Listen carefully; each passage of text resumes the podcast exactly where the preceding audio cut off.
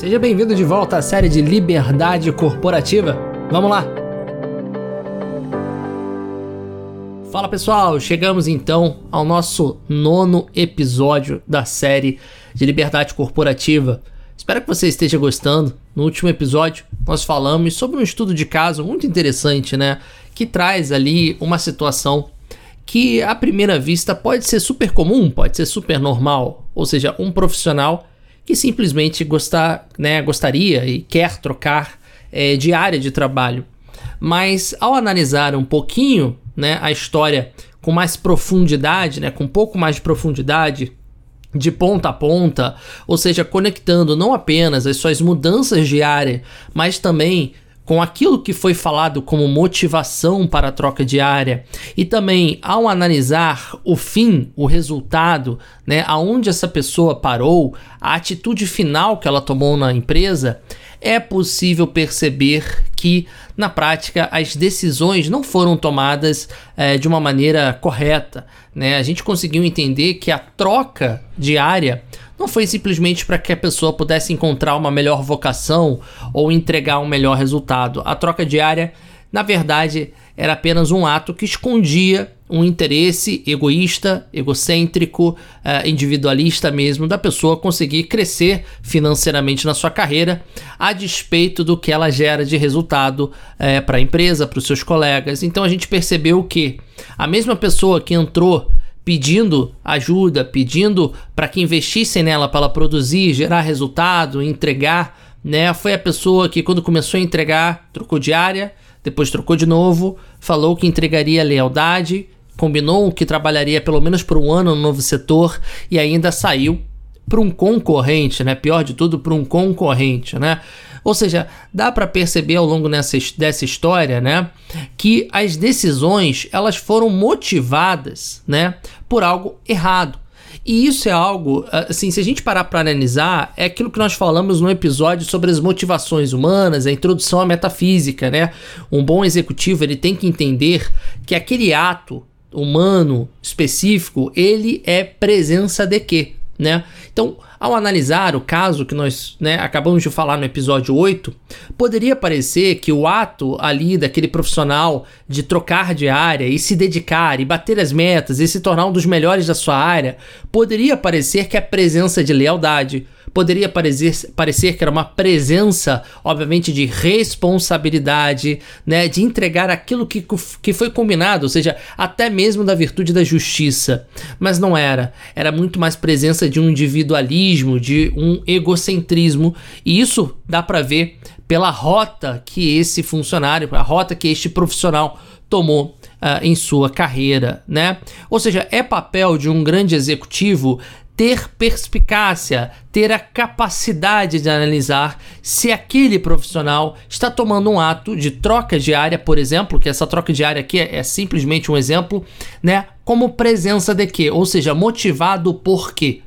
O que isso quer dizer essencialmente em sua raiz? Isso quer dizer que se você está no dia a dia e uma pessoa pede para trocar de área, ou bate meta, ou gera resultado, ou não gera resultado, ao invés da gente simplesmente ler o resultado em si, ou seja, a consequência em si, nós temos como executivos que chegar à causa raiz e perceber que muito funcionário que não bate meta, muitas vezes é o cara melhor para se apostar no futuro do que aquele funcionário, às vezes, que está batendo meta todo mês. Por quê? Porque às vezes aquele profissional que não está batendo meta pode não estar batendo meta por um vamos, vamos falar assim, por uma motivação que você consegue corrigir, mas você tem naquele profissional a responsabilidade, você tem a presença do profissionalismo, você tem a presença da lealdade, né? E por mais que ele não esteja conseguindo bater meta, existem ali fatores para ele não bater a meta que são passíveis de resolução.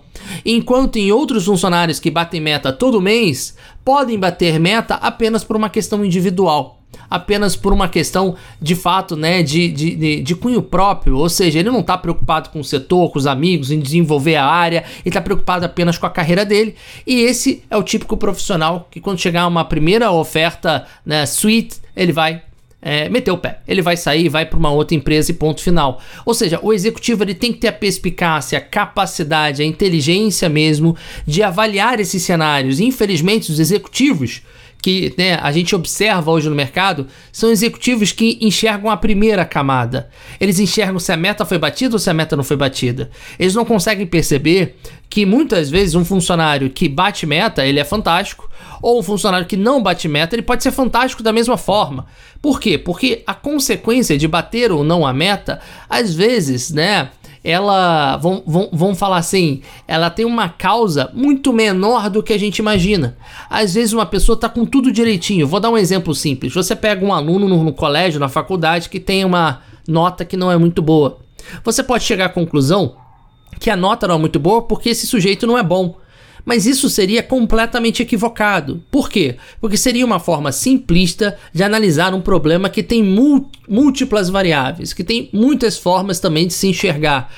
Ao debruçar sobre o caso particular, e conhecê-lo um pouco mais, você percebe que aquela pessoa que não estava né, tirando boas notas, na verdade não estava tirando, por exemplo, porque estava passando por uma mudança de casa, ou porque tinha, tinha acabado de passar por uma situação chata no seu relacionamento, ou no relacionamento dos seus pais, ou seja, existiam coisas, né, situações ali pontuais que estavam inibindo essa pessoa de ter a sua melhor performance. E é claro, aquele professor ou essa situação, se for transposta para o ambiente profissional, o líder poderia tranquilamente entender, compreender e corrigir a situação, né, para que aquela pessoa voltasse a tirar notas boas ou, no caso, voltasse a bater metas na empresa. Quando às vezes a gente olha um aluno, ou no caso aqui, né, um profissional que está batendo meta e que mais uma vez, às vezes a sua motivação não é uma motivação né, para aquele setor, para os seus colegas, para o cliente, ou seja, ele não está orientado, digamos assim, para um bem comum. Às vezes está orientado só a si. Né? E é justamente essas pessoas que, quando você mais precisar, vão te abandonar porque elas vão estar tá olhando para si. Portanto, por via de regra, não baseie a sua equipe em pessoas que só olham para si. Né? Executivos, tenham um cuidado de olhar menos, não é abandonar a meta, mas de olhar menos para a primeira camada de resultados e olhar de maneira mais profunda para o ser humano, entendendo que se aquele ato daquele ser humano, né, ele é presença do quê? Né? Ou seja, às vezes você percebe no dia a dia, no trato do seu time, que você tem pessoas fantásticas ali e que de fato vale muito a pena você investir nela. Às vezes é uma questão de tempo e paciência. É por isso que na história da Pareto a gente tem garçom, garçom que virou um excelente líder de tecnologia. A gente tem vendedor é, é, é, é de, é, de roupa, né, de shopping, né, de, de, de loja de shopping, que virou né, líder, vice-presidente de área aqui na Pareto. Ou seja, teoricamente você fala assim, pô, faz sentido, Ricardo, um garçom virar líder de uma, de uma área técnica? A priori você vai falar que não. Muita gente hoje em dia vai falar, não, faz sentido porque o valor está no ser humano. Sim, está coberto de razão. Mas a questão é que você precisa investir tempo nessa pessoa para que ela aprenda essa nova área, para que assim consiga gerar resultado. Ou seja, ou seja nem toda empresa tem caixa, tem dinheiro e tem tempo para investir em cada pessoa. Então, ao falar de investimento em ser humano, não trate isso como se fosse a coisa mais simples do mundo, porque não é com seu dinheiro. Se fosse com seu dinheiro, né? Basta um exemplo, né? Você contrataria uma diarista para sua casa que não sabe limpar a sua casa? Aí, se a gente falar isso, você provavelmente já vai falar: não, que absurdo, vou pagar para a diarista não saber como limpar minha casa. Então, quando o dinheiro é seu, Normalmente a gente já começa a falar assim, é, né, é não, não dá para pagar para ensinar, mas quando o dinheiro é da empresa dos outros, aí é fácil, aí todo mundo, a, a, função da empresa é ensinar todo mundo, né?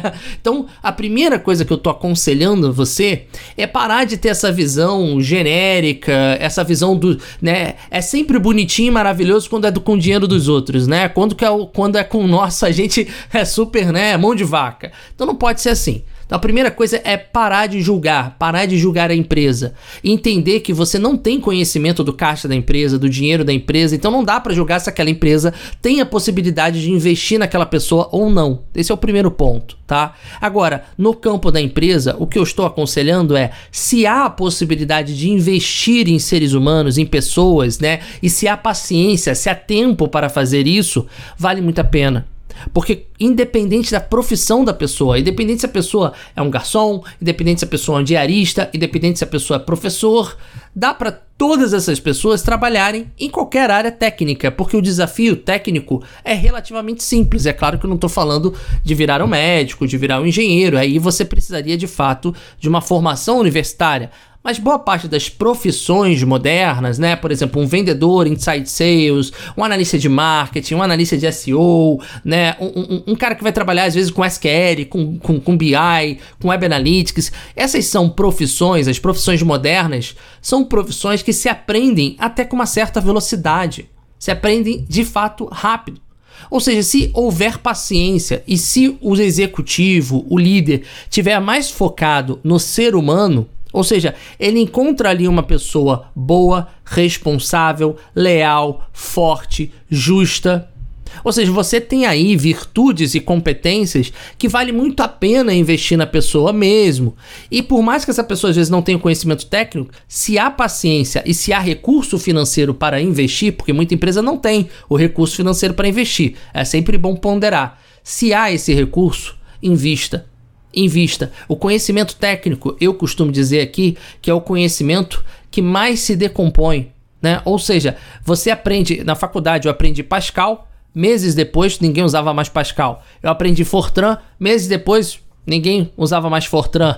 Eu aprendi, por exemplo, análise SWOT. Depois começaram a falar que SWOT já estava antigo, que tinha que fazer cinco forças de Porter. Depois cinco forças de Porter ficou antigo. MVP, você vai lá, estuda Lean Startup. E daqui a pouco, cinco anos depois, fala que Lean Startup já não funciona mais, que agora o método novo é esse. Ou seja, o conhecimento técnico. Eu nem quero entrar no mérito se esses exemplos que eu dei de fato estão atrasados ou não, né? Porque existem linhas de pensamento. A questão toda aqui para eu falar para vocês é que o conhecimento técnico se decompõe. Você aprende uma linguagem, algo específico que amanhã deixa de ser útil e é substituído por algo mais moderno, enquanto o desenvolvimento humano, enquanto a base do ser humano, ela não se decompõe. O ser humano bom é bom, o ser humano humilde é humilde, o ser humano justo é justo. Por um executivo, se ele souber se orientar para escolher melhor as pessoas a partir dessas segundas, terceiras camadas de profundidade do ser humano e não nessa primeira camada. Quem é que bate resultado? Bateu meta, não bateu meta? Sabe? Ou seja, se a gente sai do primeiro universo e aposta nas pessoas, e se há essa possibilidade, é claro, sem sombra de dúvida, nós estamos falando de executivos que vão conseguir construir times fenomenais. Que pode ser que no primeiro seis meses, um ano, demore um pouquinho para chegar, para entregar resultado, como foi o caso que nós falamos né, na, na, no episódio passado. O Gustavo, do estudo de caso, nos primeiros três, seis meses, ele não produzia resultado. Mas o que, que aconteceu depois? Ele decolou, passou a ser um dos melhores do setor, mesmo sem ter aquele conhecimento. Ele demorou um pouco para adquirir aquele conhecimento e para botar em prática, mas logo depois ele já estava voando e se tornou um dos melhores do setor. Pena, no caso do Gustavo, que faltava para ele o senso de responsabilidade. Faltava para ele o senso de coleguismo, de justiça, de trabalhar de, ali ao lado dos seus colegas que tanto fizeram por ele pena que faltava para ele o sentido das coisas, a confiança, a lealdade, porque se assim ele tivesse, ele teria honrado a palavra que deu. E obviamente isso teria levado ele para muito além da da, da, obviamente na sua carreira. A gente tem o costume de achar na carreira que se eu tomar uma decisão aqui para aumentar meu salário 30, 40, 50%, essa foi a decisão mais correta, é, porque a gente conseguiu aumentar o, o salário. Mas o que as pessoas esquecem é que mais importante do que o aumento de salário é a progressão contínua da sua experiência. Se você progride em experiência, é natural que ao longo de uma carreira o seu salário nunca pare de crescer. Percebe? Enquanto pessoas que não progridem experiência, ou seja, pessoas que ficam pulando de galho em galho, sai de um trabalho, vai para outro, ela nunca consegue ter aquela experiência necessária para chegar naquele top 5, top 2% dos melhores salários. Por quê? Porque é a mesma coisa de falar, você é experiente em, relacionamento? o cara fala, sim, eu tive 20 relacionamentos em 20 anos. Não, você não é experiente.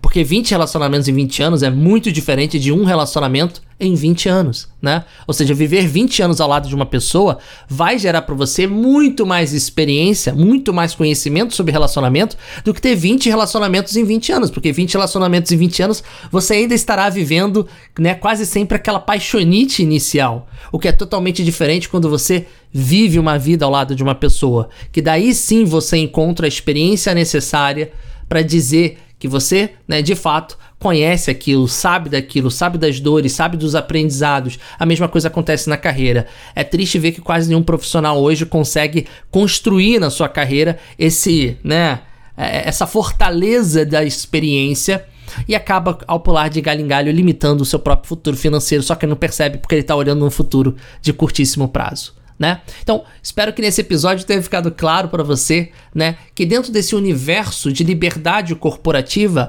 há uma enormidade de decisões que você pode tomar, mas essas decisões têm consequências. E dentro dessas consequências, você pode acabar tendo uma carreira completamente limitada. E executivos, olha, a mesma coisa serve para vocês, executivos que formam as suas equipes olhando apenas para a primeira camada, olhando ali, né, para um primeiro, né, resultado que o, o funcionário, que o profissional vai gerar, são executivos que vão passar a vida inteira limitados e que vão ou elogiar a equipe porque a equipe é boa e alguém formou antes dele, ou vai reclamar a vida inteira de equipes. Nós precisamos, nesse novo né, momento que a gente passa cultural no mundo inteiro, né, nós precisamos de líderes que sejam como vontade auxiliar das suas equipes, que consigam fazer com que as equipes né, cresçam em virtudes. Sendo assim, não tenho dúvida que você terá uma equipe de super sucesso e uma carreira ainda melhor. Tá bom? É isso. Te encontro no próximo episódio, nossa season finale da série de Liberdade Corporativa. Espero que você esteja